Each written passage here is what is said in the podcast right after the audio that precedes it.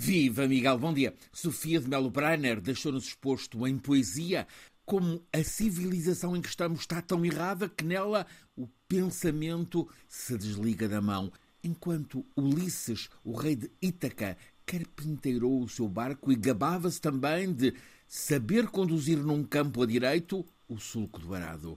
Sofia remetia-nos para o grande herói cultural do Ocidente, Ulisses, o homem que ousou desafiar os deuses e fez da sua Odisseia um mapa, costa a costa, da condição humana. Poetas, outros escritores, historiadores, investigadores do tempo clássico identificam Ulisses, cérebro do cavalo de Troia, como o primeiro símbolo do homem europeu. Aquela peregrinação de 20 anos de Ulisses de Ítaca a Troia e regresso, iniciada no ano 1177 a.C., representa um ponto zero da narrativa ocidental, o fio condutor de todos os mitos que fundam o nosso mundo, de Édipo, que ao matar o pai fundou juntas a tragédia e a psicanálise, a Ícaro, que não tinha medo de voar, a Teseu, que entra no labirinto para matar o Minotauro e, graças a Ariadne, salva o rumo.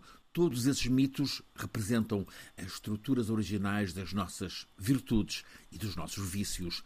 Como cenário está o Mar Médio, o Mediterrâneo, que vai do Estreito de Gibraltar ao do Bósforo e que é ponte líquida que ao mesmo tempo une e separa os povos das duas margens.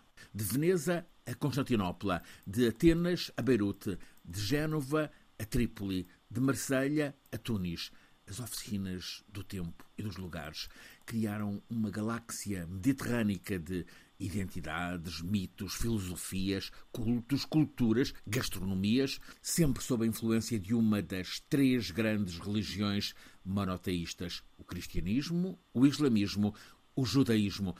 Precisamos de conhecer as civilizações do Mediterrâneo para nos conhecermos melhor. É o que nos diz um académico de História, José Henrique Ruiz Domenech, agora com 75 anos de idade, investigador em Granada, escritor do livro trabalhado ao longo de cinco décadas, O Sonho de Ulisses.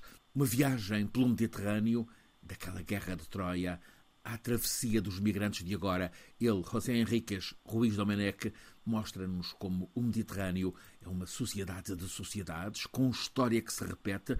Naquele 1177 a.C., uma combinação de caos económico e guerras desestabilizou os impérios da bacia mediterrânea, gerou os refugiados que migraram para a atual Jordânia. Logo a seguir, as regiões do Médio Oriente que correspondem ao Irão e ao Iraque precipitaram-se para um conflito armado. A atualidade sucede-se e repete-se ao longo de 3 mil anos, que, no entanto, também têm a prodigiosa Grécia Antiga, a Roma Imperial, o Renascimento, as descobertas marítimas que levaram do mar para os oceanos e as guerras, que também se repetem até à de hoje, em Gaza, mas com períodos de concórdia que algo depois destroça.